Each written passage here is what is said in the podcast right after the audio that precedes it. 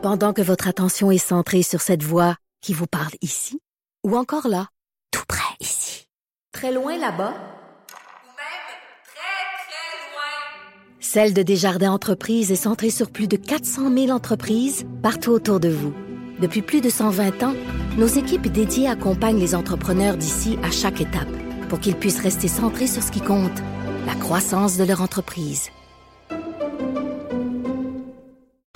Maud, on apprenait au cours des dernières heures que la famille de Jonathan Betté et Jonathan Betté vont poursuivre la Sûreté du Québec. On parle d'une poursuite de 10,5 millions de dollars, 4,5 millions pour Jonathan Betté lui-même, 4,4 millions au nom de l'entreprise Emballage Betté parce qu'on dit qu'ils ont subi d'importants préjudices. Le père, la mère de Jonathan Betté.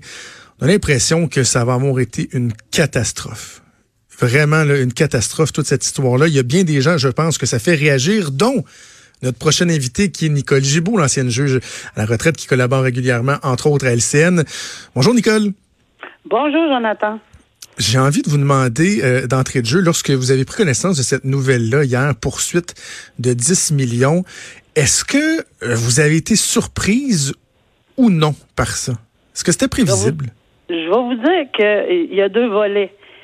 Surprise, euh, non, parce que je pense qu'on s'attendait à ce qu'il y ait peut-être des poursuites considérant euh, la décision du juge Lacourcière, puis les, les, motifs dans cette décision-là.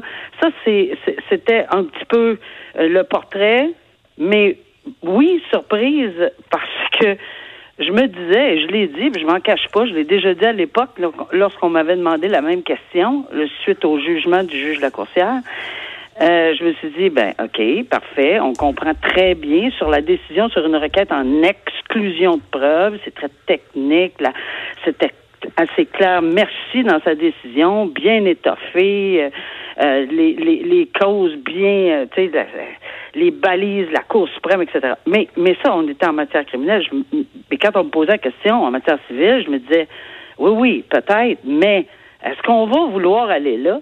Est-ce qu'on va vouloir ouvrir une canne de, de, de, de Pandore? Est-ce qu'on va vouloir avoir des contre-interrogatoires? Est-ce qu'on va vouloir ouvrir tout ça encore puis se faire rebrasser et questionner, là?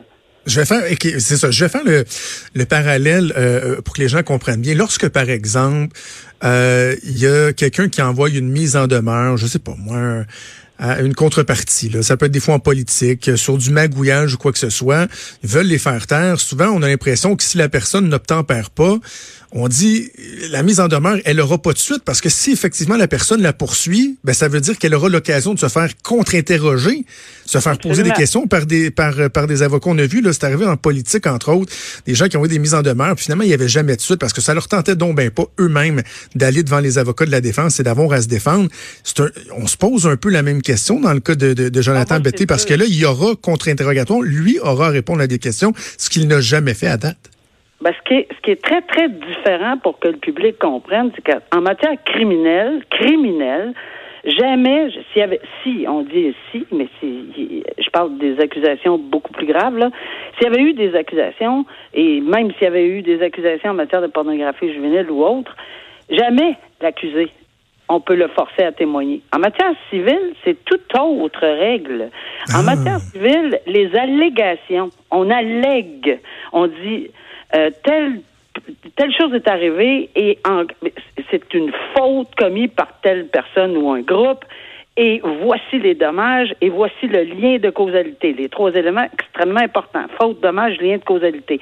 Et ça, ben, quand on l'allègue dans un écrit, et la requête introductive d'instance, en l'occurrence ici, qui ont déposé, qui vont ou qu'ils ont déposé, euh, ben il faut il faut pas juste l'alléguer. Enfin, c'est pas juste une lecture. On dit ah ok ça vaut 10 millions. faut prouver chacun des allégués. Et je veux dire, je l'ai fait comme avocat, puis je l'ai également fait sur le banc comme juge. Je l'ai constaté dans. C'est clair, net et précis qu'on fait pas juste alléguer pour alléguer, faut le prouver. Mais quand on veut alléguer quelque chose et qu'on s'appelle Monsieur X ou Madame X, ben il faut aller dans la boîte. Il faut au témoin, il faut dire voici pourquoi. Et là, ben, il y a d'autres parties là, c'est pas tout seul, c'est pas unilatéral, cette affaire-là. Là. Puis la personne ne peut pas sortir de la boîte aux témoins puis dire Ah ben là, je suis là, puis je veux pas répondre à ces questions-là. Évidemment, il y a le jeu.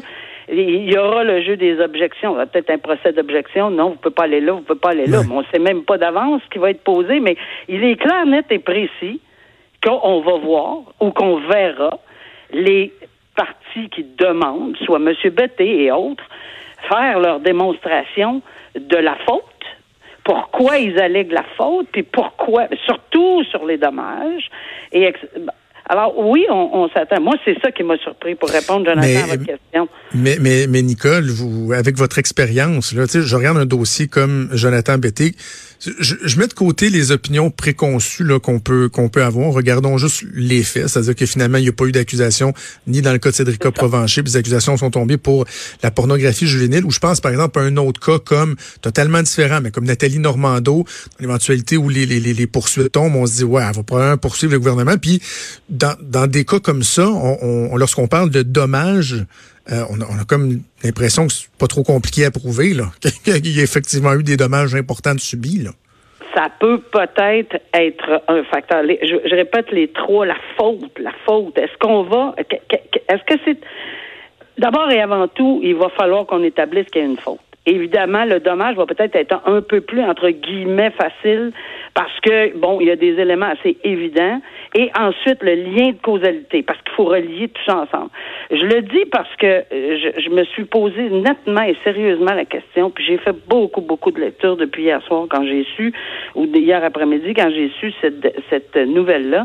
Bon, est-ce qu'on s'est vraiment posé la question? Parce que euh, c'est sûr que le, la décision du juge Lacourcière est assez évidente là, dans un dossier criminel euh, pour les motifs qu'il a invoqués. Mais est-ce qu'on s'est posé aussi la question en matière civile? Bon, il y a toujours eu, et il y a encore aujourd'hui, dans la tête probablement de la Sûreté du Québec, et je dis bien probablement, que cette personne-là est suspect numéro un. Il n'a pas été accusé, on le sait. Il n'y a pas d'accusation, c'était vrai, on le sait dans le dans le dossier de, la disparition et, du, du, du, décès ou du meurtre, finalement, de Cédrica. Mais pourquoi pendant 12 ans? Est-ce qu'on s'est posé cette question-là pendant 12 ans? Euh, on a on a on a eu que cette personne-là. Est-ce qu'on n'avait pas plutôt beaucoup beaucoup puis ça je vous dis on va peut-être en apprendre. Moi je serais pas surprise qu'on ne connaît tout dans ce dossier, loin de là. Et qu'on va en apprendre pas mal plus si ça sera en procès. Et est-ce que c'est ce qu'on veut? Ben, écoute, si c'est ce qu'on veut, tant mieux. Le public va demander rien que ça que d'être ben éclairé sur ce qui s'est passé. Alors, quand on parle de partie de pêche, c'est une longue partie de pêche pour être. Tu sais, on s'en va-tu dans un lac qu'on pense qu'il y a de la truite, alors qu'on sait même pas peut-être qu'il y en a? Je veux dire, à mon avis, euh, humblement soumis, il y avait probablement beaucoup d'indices, beaucoup de soupçons, puis on va les peut-être en entendre parler beaucoup plus qu'on hmm. qu'on en sait. Là. Mais là, ça aussi, là, ça va, ça, ça va expliquer pourquoi. Je, je les excuse pas. J'excuse pas les gestes euh, flagrants euh, qui ont été posés, qui de toute façon, j'ai lu la décision du juge Lacourcière de façon très, selon, selon moi, qui est bien, bien motivé, là, qui étaient des gestes qui ne devaient pas poser, l'obtention de, de, de, des informations sur Facebook alors qu'il n'y avait pas le mandat, etc. Ça, pour moi, c'était clair, net et précis. Oui, ça pouvait amener ce genre de décision au criminel d'exclure la preuve. Mais est-ce que, en soi, cette exclusion de preuve, euh, preuve équivaut absolument à une faute, ben on verra parce que il, va falloir qu'on en fasse la démonstration. Puis ça, ça va être super intéressant de comprendre c'est quoi la faute des policiers qui pensaient, qui pensent probablement encore aujourd'hui, pour quelles raisons ils n'ont que cet individu dans la mire?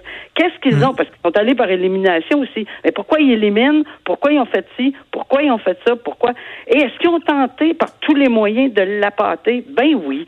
Est-ce qu'ils ont tenté un Mr. Big? Ben oui. Puis c'est permis des Mr. Big, là, des ben enquêtes où on force, etc. C'est, pas, c'est pas permis. Ben, écoutez, il s'agit d'un enfant de 9 ans disparu dans des conditions épouvantables. Euh, c'est-à-dire, c'est toujours épouvantable, mais retrouvé, on sait maintenant, c'est c'est, le dossier qui a préoccupé le Québec depuis 2007, euh, qui, qui, qui, nous qui nous hante encore aujourd'hui. Qu'est-ce qui est arrivé à cette petite fille-là Et c'est certain que les policiers ont tout déchaîner pour est-ce qu'on on va est-ce que ça c'est une faute? Oui, sûrement qu'ils ont fait des mauvais pas. Ben oui, ils ont passé à côté. De, ils sont probablement ils s'en sont enfermés. Tu sais des fois quand on est enflammé là, ils sont allés à côté du sentier battu. Est-ce que ça en soi fait en sorte que ils ont pigé juste de même, là, juste comme ça, d'un air, euh, ce monsieur-là comme comme suspect numéro un? Pourquoi c'est toujours le suspect numéro un pendant 12 ans? Parce que est-ce qu'on peut savoir pourquoi? Ben là, peut-être pour la première fois, si ça serait un procès au civil, je pense qu'on va interroger là-dessus. Puis c'est la SQ, les policiers qui, qui sont visés par ça. Moi, je suis curieuse. Advenant un jugement favorable pour Betty puis sa famille, on n'est pas encore rendu là, on est loin de là même. Ah, loin ça pourrait là. être. Je me demande les conséquences que ça pourrait avoir. Ben, c'est sûr que dès que le de justice, que ça soit à partir du policier, parce que ça part toujours de là, euh, que ça monte devant les tribunaux pour finalement dire euh, que, que le juge a rendu une décision tout croche parce qu'il exclut la preuve. Ben oui, mais c'est parce que l'exclusion de la preuve, elle vient pas tout seul, là.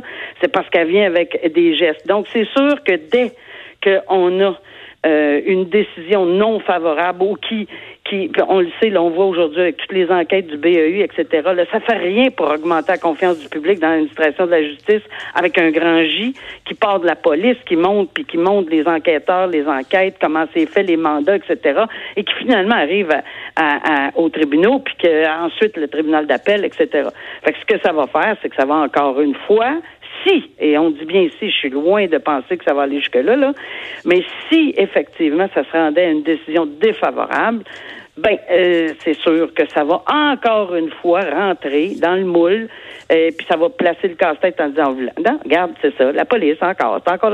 Tu sais, c'est dommage parce que je suis nettement convaincu, et ça je le dis, puis j'assume ce que je dis, c'est qu'il y a plusieurs gestes qui ont été posés dans ce de ce dossier-là, peut-être qui sont dans les hors les sentiers battus. Puis oui, ça nécessitait une telle décision par le juge de la conseillère.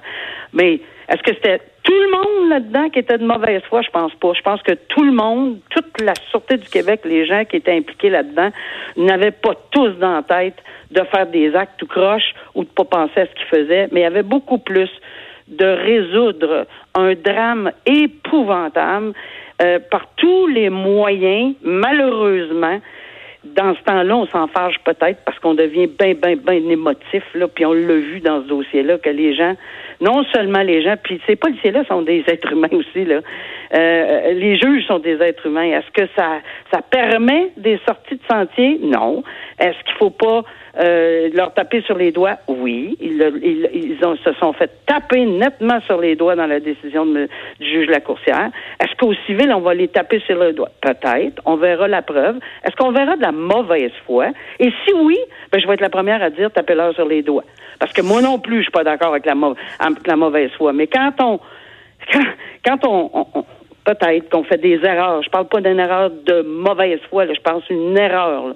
Ben, est-ce que c'est ça une faute civile? On verra comment le tribunal Ma- va l'agir. Madame Gibault, avant, avant de vous laisser juste rapidement, c'est quoi la suite des choses dans un, dans un dossier comme celui-là? Est-ce qu'on doit s'attendre à ce que ça prenne plusieurs années? C'est quoi les prochaines étapes? Ben, c'est long. D'abord, c'est la requête introductive d'instance, puis au civil, c'est différent. Il peut y avoir, pardon, euh, des procédures, puis des agendas, puis là, il faut qu'ils déposent, puis les défenses, puis comment, puis les interrogatoires, puis oui, c'est long. Puis je rappelle euh, à tout le monde, c'est pas, il n'y a pas d'arrêt Jordan en civil. Là. On, on parle pas de ça. Là. Alors, euh, est-ce que ça va amener à une euh, Quelqu'un m'a demandé est-ce que c'est possible qu'on règle? Ben oui, c'est toujours possible qu'il y ait un règlement dans un dossier civil. Toujours, toujours possible. Mais est-ce que c'est ça qu'on va vouloir? Une fois que le dossier va être ouvert et déposé, est-ce que la Sûreté du Québec et les procureurs vont dire non, non, non? Là, on va jusqu'au bout, là, pour une fois, on va entendre l'histoire au complet. Puis on verra si on va être, on va se faire arrêter en quelque part. Arrêter, je parle de, dans les questions ou dans les contre-interrogatoires. Mais jusqu'à date, là, je verrais mal qu'on qu'on qu'on pousse pas jusqu'au bout. On a décidé de poursuivre, il faut assumer le reste aussi, là. Et si, et s'ils ont raison, je vais être la première à dire, ben, ils l'ont fait la preuve. Après ça, tu as cours d'appel. Après ça, tu sais, ça, ça peut être très long, là. Madame Gibault, merci beaucoup de nous avoir parlé. Ça me fait plaisir. Merci Nicole Gibault, ancienne juge à la retraite qu'on peut entendre régulièrement à LCN et aussi sur les ondes de Cube Radio.